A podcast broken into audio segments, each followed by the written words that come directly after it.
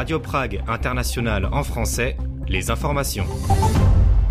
Bonjour, le président Peter Pavel a nommé Peter Hladik ministre de l'Environnement. Peter Pavel sera en Slovaquie la semaine prochaine et puis des militants écologistes réclament une limitation de vitesse à 30 km h à Prague. Pour son premier acte officiel, le président Peter Pavel a nommé Peter Hladik ministre de l'Environnement ce vendredi matin, au lendemain de son entrée en fonction en tant que chef de l'État. Le premier ministre Peter Fiala avait proposé la nomination de Peter Hladik à la fin de l'année dernière, mais le président sortant, Miloš Zeman, avait rejeté cette candidature. Le vice-premier ministre et ministre du Travail, Marian Jurečka, était temporairement en charge du ministère depuis le début du mois de novembre. Traditionnellement, c'est en Slovaquie voisine que le nouveau président Peter Pavel se rendra la semaine prochaine pour sa première visite officielle à l'étranger. Au cours de sa visite de deux jours, Peter Pavel rencontrera les principaux représentants politiques slovaques et des représentants d'ONG. Il rendra également hommage aux personnalités cofondatrices de la Tchécoslovaquie, aux victimes d'un récent meurtre homophobe à Bratislava et au journaliste assassiné Jan Kuciak. La visite de Peter Pavel en Slovaquie débutera lundi matin par une cérémonie de bienvenue dans la cour du palais présidentiel où le président rencontrera son homologue Zuzana Chaputova, la présidente slovaque, a félicité Petr Pavel en personne à son QG de campagne à Prague en janvier, après le second tour de l'élection présidentielle. Après son investiture, Zuzana Chaputova a également déclaré qu'elle était heureuse qu'une personne partageant les mêmes valeurs qu'elle soit à la tête de l'État le plus proche de la Slovaquie. Des militants écologistes ont défilé vendredi matin le long d'un tronçon de la principale artère traversant Prague, réclamant une limitation de vitesse à 30 km heure dans la capitale. La manifestation, la deuxième de la semaine, au cours de laquelle les militants ont marché de Vechehrat au musée national, était organisée par l'initiative Last Generation. Euh, ses membres soulignent le fait qu'une limitation de vitesse à 30 km heure a déjà été introduite à Paris et Bruxelles et affirment qu'elle renforcerait la euh, sécurité, réduirait les émissions de gaz à effet de serre et améliorerait la santé des citoyens.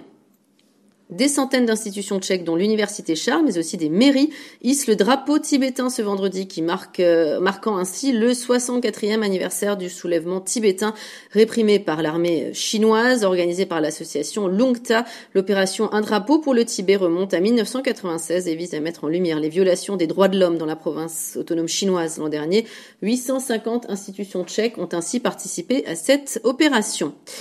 Ces dernières semaines, l'Office de régulation de l'énergie a enregistré un nombre croissant de plaintes concernant des négociants en énergie responsables d'escroquerie. Des consommateurs ont alerté l'autorité sur des violations de l'interdiction de la vente en porte-à-porte ou sur des informations fausses ou trompeuses fournies par les négociants.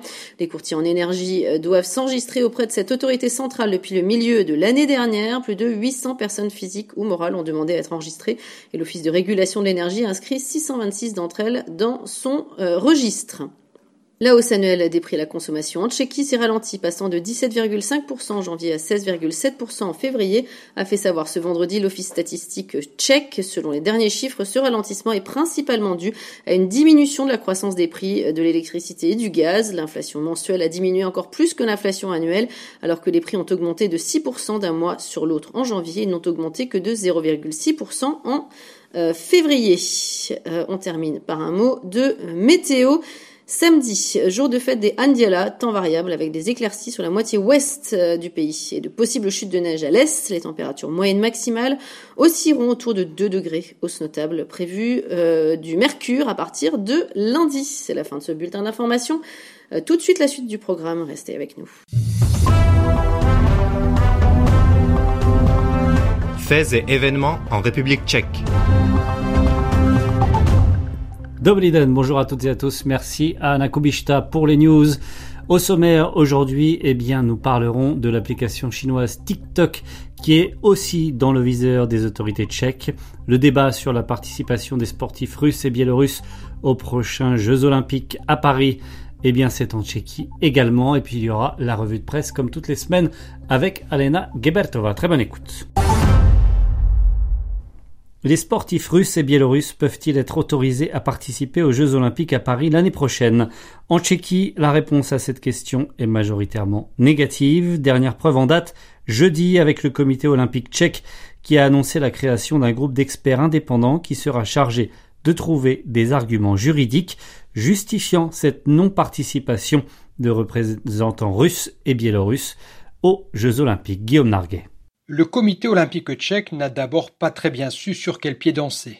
Début février, alors que le Comité international olympique a esquissé les modalités d'une éventuelle réintégration sous bannière neutre des athlètes russes et biélorusses, son président, Irji Kaival, assez gêné aux entournures, avait ainsi déclaré que quoi qu'il advienne de cette idée, la République tchèque ne boycotterait pas les Jeux de Paris. Un mois plus tard, un boycott n'est pas davantage envisagé à Prague. Mais entre-temps, du nouveau président de la République, Petr Pavel, au Premier ministre, Petr Fiala, en passant par le chef de la diplomatie, Jana Lipavsky, la grande majorité des politiques tchèques ont clairement exprimé leur opposition à la participation d'athlètes russes et biélorusses mis au banc du sport mondial suite à l'invasion de l'Ukraine en février 2022.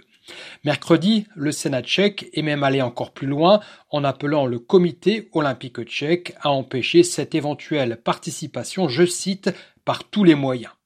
Et dans un communiqué publié sur son site internet jeudi, le comité olympique tchèque a cette fois lui aussi rappelé très clairement sa position le comité olympique tchèque s'oppose clairement à la participation de la Russie et de la Biélorussie aux Jeux olympiques de Paris 2024. Il soutient les sanctions toujours en vigueur selon lesquelles les athlètes russes et biélorusses ne peuvent pas participer à des compétitions sportives. Fin de citation. Reste que ce n'est bien évidemment pas à Prague que la décision de réintégrer ou de ne pas réintégrer les sportifs russes et biélorusses dans le giron du sport international sera prise, comme l'a rappelé.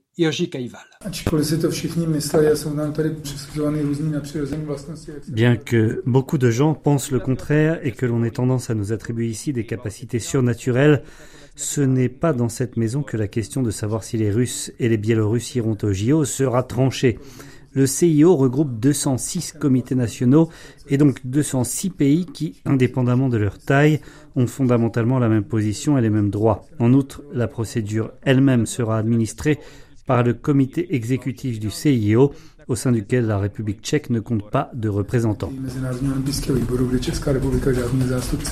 Si donc son pouvoir et son potentiel d'influence sont limités sur l'échiquier olympique international, le comité olympique tchèque, désormais que sa position est clairement définie, n'entend pas rester les bras croisés pour autant. Et c'est pourquoi il entend présenter au comité international olympique des arguments juridiques, des arguments fondés notamment sur la charte olympique sur la base desquels les athlètes russes et biélorusses ne pourraient pas être autorisés à participer aux Jeux. Et ce, d'autant moins, comme l'a déjà rappelé le ministre tchèque des Affaires étrangères, que 70% des sportifs russes sont des employés du ministère de la Défense et par conséquent, de facto, des militaires, une réalité que souligne également Irji Kaival. Tant que l'armée russe est en guerre, le fait que les sportifs fassent partie de ces forces peut être contraire à la charte olympique. Il y aurait donc un obstacle juridique à la participation des soldats russes ou des employés du ministère russe de la Défense aux Jeux olympiques. Dans une large mesure, ce sont toutefois surtout les 28 fédérations internationales des sports inscrits au programme olympique qui sont les seules autorités pouvant régir leurs compétitions qui déterminent les conditions de participation aux Jeux olympiques. Or, si l'Europe ne permet pas aux sportifs russes de se qualifier, ces derniers pourraient décider de se tourner et de passer par l'Asie pour rejoindre Paris. Mais à en croire Irji Kaival, c'est d'abord de la décision de World Athletics, la fédération internationale d'athlétisme, le sport roi aux Jeux olympiques, dont dépendra dans les prochains mois le sort des sportifs russes et biélorusses. Si ces dirigeants décident de ne pas réintégrer les athlètes russes, l'affaire sera réglée. Les Russes ne pourront pas participer aux compétitions et ne pourront donc pas se qualifier pour les Jeux. L'Europe est à l'unisson sur ce point. Il n'y aura pas de place pour Russes et Biélorusses dans les qualifications. Malheureusement, nous avons des premiers signes qui laissent entendre que les choses sont moins évidentes ailleurs, par exemple du côté de la gymnastique ou de l'haltérophilie. En attendant d'en savoir davantage sur les décisions qui seront finalement prises au niveau des instances internationales, le comité olympique tchèque a donc annoncé la création d'un groupe de travail composé de six experts en matière non seulement de questions sportives et olympiques, mais aussi de droit international et olympique et de relations diplomatiques. Ce groupe indépendant sera dirigé par Mikhail Jantowski, ancien diplomate et ancien proche collaborateur du président Václav Havel. En sont membres également Petr Kolář, ancien ambassadeur tchèque aux États-Unis et en Russie notamment, un représentant du ministère des Affaires étrangères, un juriste, un sénateur ou encore Katerina Emmons, ancienne championne olympique du tir à la carabine. La première réunion de ce groupe d'experts est programmée dans le courant du mois de mars et l'objectif, selon le comité olympique tchèque, au-delà même des Jeux de Paris, est de réunir suffisamment d'arguments pour faire en sorte d'empêcher à l'avenir les régimes dictatoriaux de continuer à se servir des Jeux olympiques pour faire leur propagande.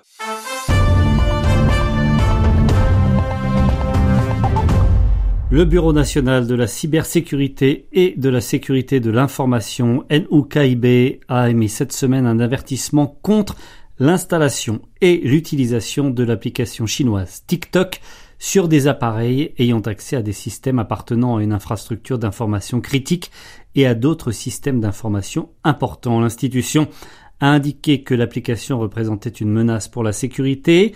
L'administration et le grand public sont invités à considérer l'utilisation de l'application et ce que les gens partagent à travers elle. La quantité de données collectées et la manière dont elles sont traitées, combinées à l'environnement juridique en Chine et au nombre croissant d'utilisateurs en Tchéquie, ne nous donne pas d'autre choix que de qualifier TikTok de menace pour la sécurité. C'est ce qu'a déclaré le directeur du NUKIB, Lukáš Kinter. Sur les 2 millions d'utilisateurs de TikTok en Tchéquie, il y en a un certain nombre qui ont accès à des systèmes d'importance critique et ce sont ces systèmes que notre institution a vocation à protéger ajoute Lukáš Kinter. L'avertissement est effectif pour les personnes responsables en vertu de la loi sur la cybersécurité selon un tableau officiel de l'institution. Des mesures appropriées doivent être prises par les entités concernées et le NUKIB évalue la menace comme élevée, mentionnant à la fois les appareils professionnels et privés utilisés à des fins professionnelles. L'institution, dans un avertissement citant la législation chinoise sur la sécurité et le renseignement, cite des préoccupations selon lesquelles les intérêts de l'État chinois pourraient être placés au-dessus des intérêts des utilisateurs. Et euh, le NUKIB rappelle également que le contre-espionnage tchèque, le BIS, dans son rapport annuel pour l'année 2021, avait identifié la Chine comme une menace croissante en matière de renseignements complexes. Selon le NUKIB, l'application, par exemple, détecte des informations sur d'autres applications installées. Elle télécharge le contenu de la communication privée sur les serveurs du groupe chinois ByteDance vérifie régulièrement l'emplacement de l'appareil et a accès aux contacts aux informations sur l'appareil, au réseau Wi-Fi et au calendrier. La quantité de données et la manière dont elles sont collectées peuvent servir à cibler des cyberattaques sur des individus spécifiques, augmentant ainsi le risque de leur succès, peut-on lire dans l'avertissement. Le ministre tchèque de l'Intérieur Vitra Kuchan a déclaré mercredi qu'il avait étudié l'avertissement de la cyberautorité et que le ministère y répondrait. Il a rappelé que le NUKIB, en plus des destinataires de la loi sur la cybersécurité, a également appelé le grand public à envisager d'utiliser l'application et ce qu'il partage à travers elle. Nous avons déjà envoyé des consignes et instructions similaires au sein du ministère a indiqué le ministre. La plateforme sociale chinoise TikTok, vous le savez peut-être, elle est basée sur l'enregistrement de publications de courtes vidéos qui sont principalement partagées par des adolescents la semaine prochaine, le personnel et les élus du Parlement européen et de la Commission européenne n'auront plus le droit d'utiliser TikTok sur leurs appareils professionnels. Au Canada, eh bien, euh, TikTok est déjà banni euh, pour les appareils mobiles qu'il fournit au personnel administratif. Aux États-Unis, une loi interdit déjà le téléchargement et l'utilisation de TikTok sur les appareils des fonctionnaires de l'État fédéral, tandis qu'un projet de loi au Congrès pourrait aboutir à son interdiction totale. En Belgique, TikTok est depuis ce vendredi interdit sur les appareils professionnels pour les ministres, les cabinets et les employés de la fonction publique. La plateforme chinoise inquiète également en France, où les sénateurs ont mis en place début mars une commission d'enquête sur l'application détenue par l'entreprise chinoise ByteDance.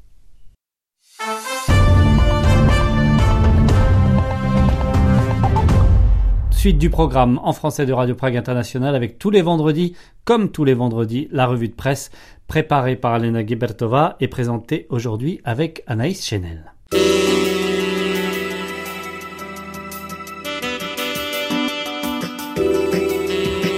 Miroir de la société à la lumière de la presse. Le quatrième président de la République tchèque, le deuxième à avoir été élu au suffrage universel direct, entre en fonction. Titre un texte publié dans le quotidien Lidové Noviny la veille de l'investiture ce jeudi de Petr Pavel. La passation de pouvoir avec le président sortant Milo Zeman a permis à son auteur d'observer. Contrairement à son prédécesseur, Petr Pavel défendra une politique étrangère pro-occidentale qui sera en harmonie avec la position de la coalition gouvernementale de Petr Fiala. Il entend également, comme il l'a déjà signalé, coopérer non seulement avec le cabinet et d'autres représentants constitutionnels, mais discuter également avec l'opposition. D'un autre côté, il ambitionne de faire des visites dans les différentes régions du pays pour maintenir le contact avec leurs habitants. Le nouveau chef d'État se dit déterminé à être un président actif D'autant plus que l'élection au suffrage direct renforce solidement son mandat présidentiel et lui offre un large champ d'action. Par ailleurs, il détient un record car jamais encore un politicien tchèque n'a été plébiscité par les voix de plus de 3 millions d'électeurs. À ce propos, le chroniqueur de Lidovin a averti. Petr Pavel est un débutant politique qui avoue ne pas être un expert en économie. S'il n'arrive pas à imposer un sujet important ou s'il soutient une solution discutable ou impopulaire, sa cote auprès de la population pourrait rapidement fléchir. Une situation qui amoindrirait son espace de manœuvre pour son agenda politique. De toute façon, tout en étant le deuxième coureur en lice, Petr Pavel sera un précurseur.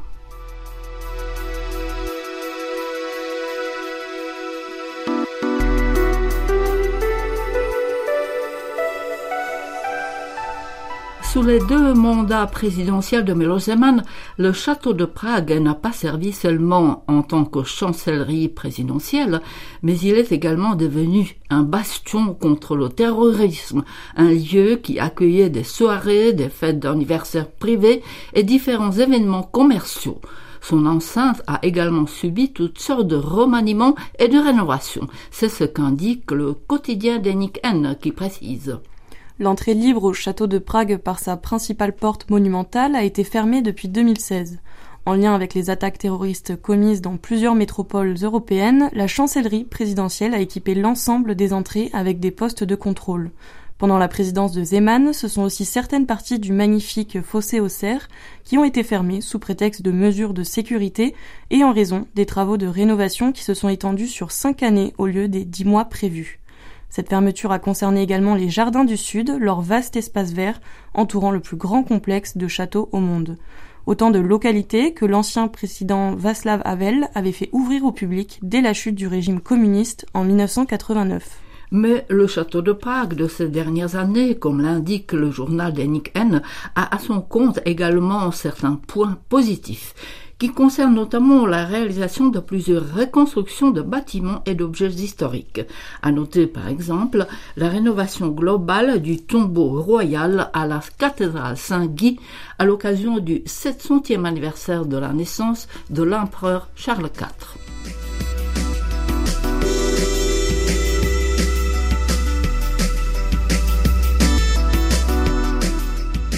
L'élection présidentielle au suffrage universel direct qui a été introduite en Tchéquie en 2013, donnant suite à la volonté majoritaire du public, n'a pas fait ses preuves, constate d'un ton déterminé un éditorialiste de Hospodarske noviny. Il explique pourquoi. Tenue pour la troisième fois, la dernière de ces élections a révélé son côté problématique. Au bout d'une campagne brutale de quelques mois, on voit une société profondément polarisée. On n'arrive pas à mesurer la profondeur du fossé entre les camps opposés, mais nul ne doute que celui-ci existe. De même, l'élection présidentielle au suffrage direct a affaibli les partis politiques. Les trois élections ainsi organisées ont montré que les électeurs ne voulaient pas de candidats étroitement liés à un parti politique traditionnel. Le système politique tchèque est pourtant basé sur un concours libre des partis. Pour cette raison, ce sont des gens politiquement expérimentés, lisibles pour le large public, qui devraient occuper les hautes fonctions. Tabula rasa, Petr Pavel pourra nous apporter plus d'une surprise. C'est ce que les premières semaines qui se sont écoulées depuis son élection ont effectivement confirmé. Le dernier argument évoqué est que cette façon d'élire un président coûte cher.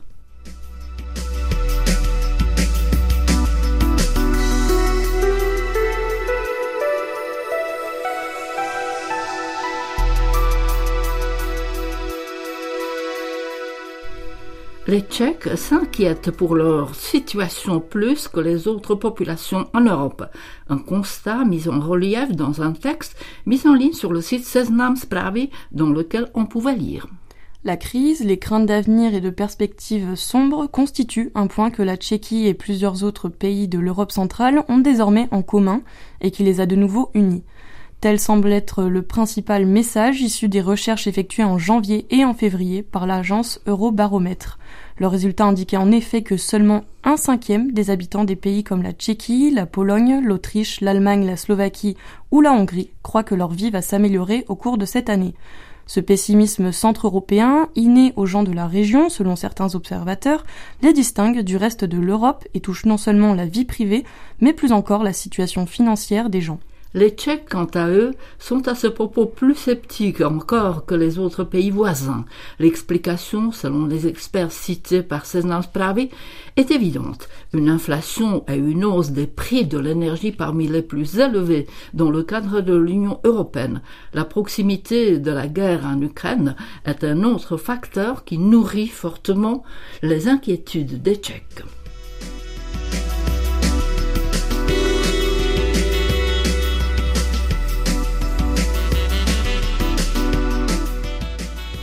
Selon la critique de cinéma de l'hebdomadaire Respect, il y a lieu de saluer le sacre du film Il Bohémo qui a obtenu le lion tchèque du meilleur long métrage de 2022. Elle écrit. Cette année, les lions tchèques décernés samedi dernier au Rudolfinum à Prague se sont distingués par un atout remarquable et surprenant. C'est que chacun des films nommés aurait pu gagner à juste titre le premier prix.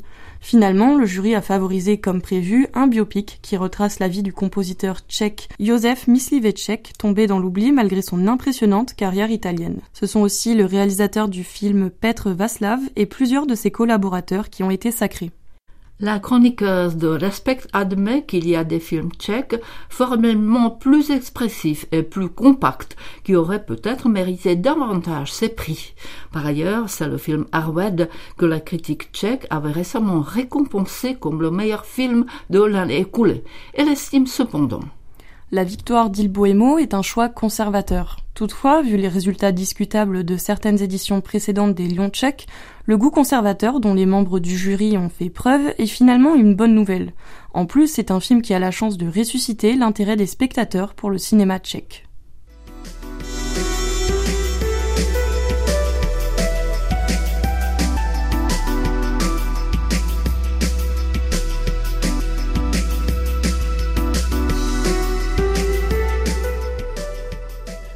Merci à Alena Gebertova et à Anaïs Chenel pour cette revue de presse complète sur une semaine pas comme les autres avec l'investiture du nouveau président de la République tchèque. J'ai nommé Peter Pavel. On en reparle bien sûr dans nos prochaines émissions de la semaine prochaine à l'occasion des débuts du président qui vont être difficiles avec euh, notamment la promulgation annoncée d'une loi controversée sur le montant des retraites versées aux retraités ici en Tchéquie. En tout cas, vous le savez, pour nous retrouver sur les réseaux sociaux, c'est sur Twitter, Radio Prague FR, sur Facebook et autres, mais pas sur TikTok. Merci à toutes et à tous de votre fidélité. On se retrouve bientôt. À bientôt. Ahoy!